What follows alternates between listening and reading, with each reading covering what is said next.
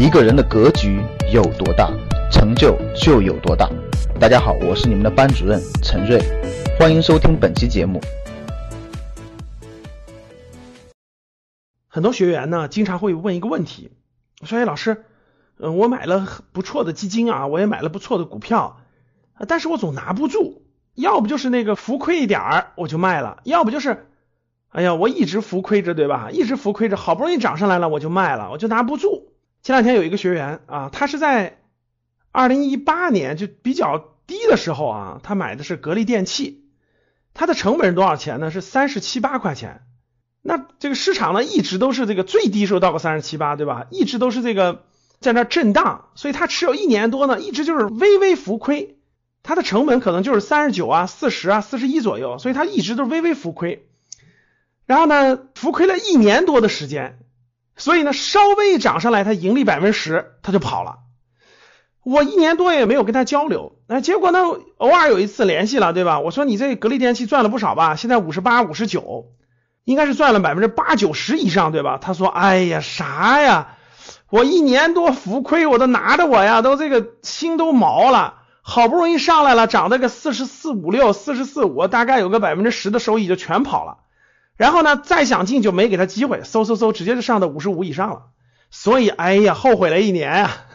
所以呢，各位，很多学员都有一个问题，说老师我拿不住，对吧？有些人买的指数基金也买的很好，但是呢，就哎，要不就是微亏一点就受不了了，说哎，老师我买的这个，你看它这微亏一点，我觉得别再往下跌，我就亏更多了，我就然后这个，哎呀，好，已经浮亏百分之五了，对吧？别浮亏百分之十了。很多地方不是说止损止损吗？对吧？所以我赶紧止损，我就卖掉了。所以这样的咱们的投资方面的这个新人啊，犯这样的错误是很正常、很正常的啊。首先第一点说这个很正常，没什么大不了的。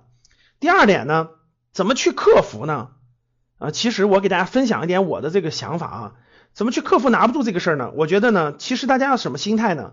引用巴菲特的一句话，就是当你买一个公司或买一个基金的时候，如果你没有持有十年的这种信心或者决心。那你十分钟都不会持有。巴菲特的原话大概就这个意思，就是我如果我买一个公司，我没有持有十年的信心，那我十分钟都不会持有，是这个意思，各位。所以呢，我是怎么的呢？我觉得我要买的时候，就是作为养老，就是我买这个基金或者买这个股票，是为我养老的，各位。